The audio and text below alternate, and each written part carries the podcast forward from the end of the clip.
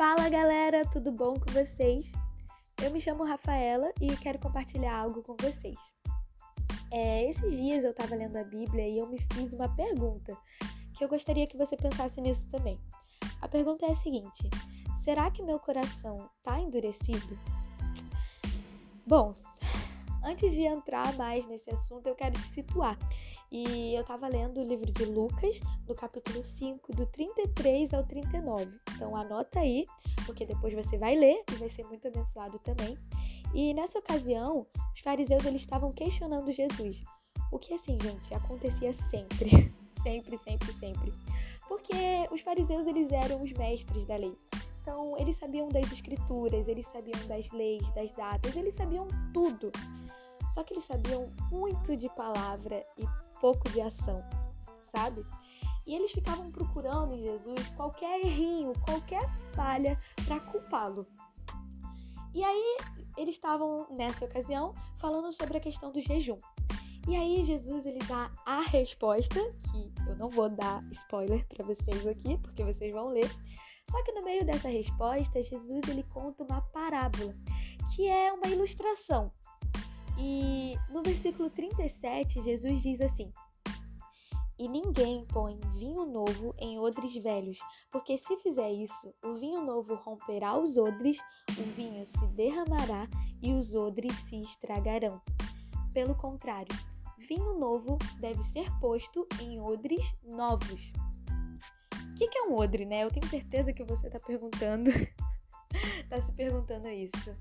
Mas o odre é uma bolsa típica daquela época que era feita de pele de um animal, que normalmente era a pele de cabra. Só que quando aquele odre estava novo, aquela bolsa, né, era bem flexível, bem maleável. Só que ao decorrer do tempo, aquela pele ficava, ficava dura e aquilo ficava muito rígido. Então, se você colocasse um vinho novo que ainda estava fermentando nessa bolsa, a bolsa se rompia e aquele vinho tão com tanto potencial era desperdiçado.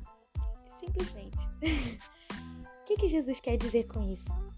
Jesus ele está falando para os fariseus que assim como Jesus usava os discípulos, Jesus também queria usar eles. Só que eles precisavam de uma mudança na mentalidade. E isso se encaixa na nossa vida, porque às vezes a gente se acostuma com a nossa zona de conforto.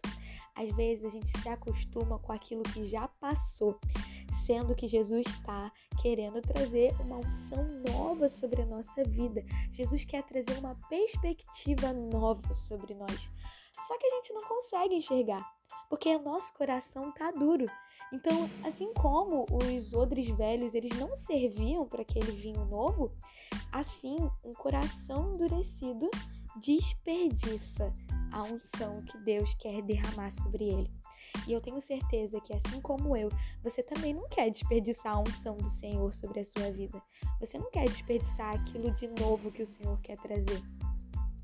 O que acontece é que a gente não quer experimentar o novo de Deus. Então, eu falei que a gente se acostuma com o velho, mas por que, que a gente se acostuma com o velho? Porque a gente tem medo de viver novas aventuras. Só que a gente precisa experimentar esse novo.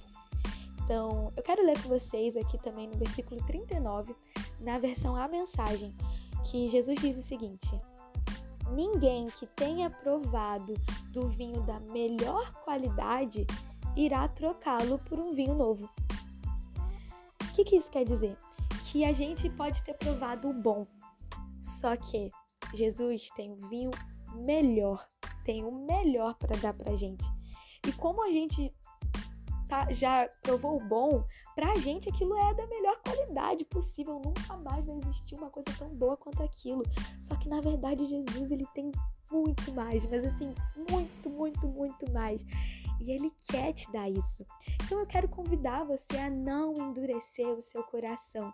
Se hoje você se vê como a passagem diz aqui, se você se vê acostumado com o velho, que os seus olhos se abram e que você possa receber o novo do Senhor, sabe? Você não vai ser um odre velho, você não vai desperdiçar a unção e o propósito que Deus tem para sua vida. Eu quero orar com você.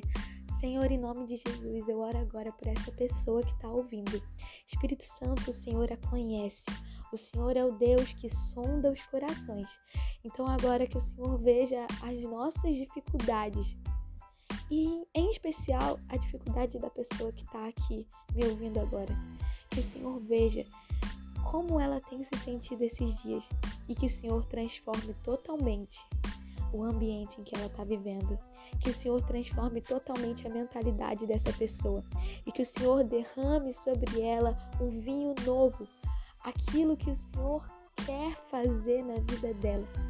E que essa pessoa seja, Senhor, um odre novo, que seja totalmente transformado pela tua palavra e que o Senhor possa colocar sobre ela aquilo de melhor, da melhor qualidade, melhor de tudo, melhor do que tudo aquilo que nós provamos, tudo aquilo que aquela pessoa provou. Que o Senhor a surpreenda em nome de Jesus.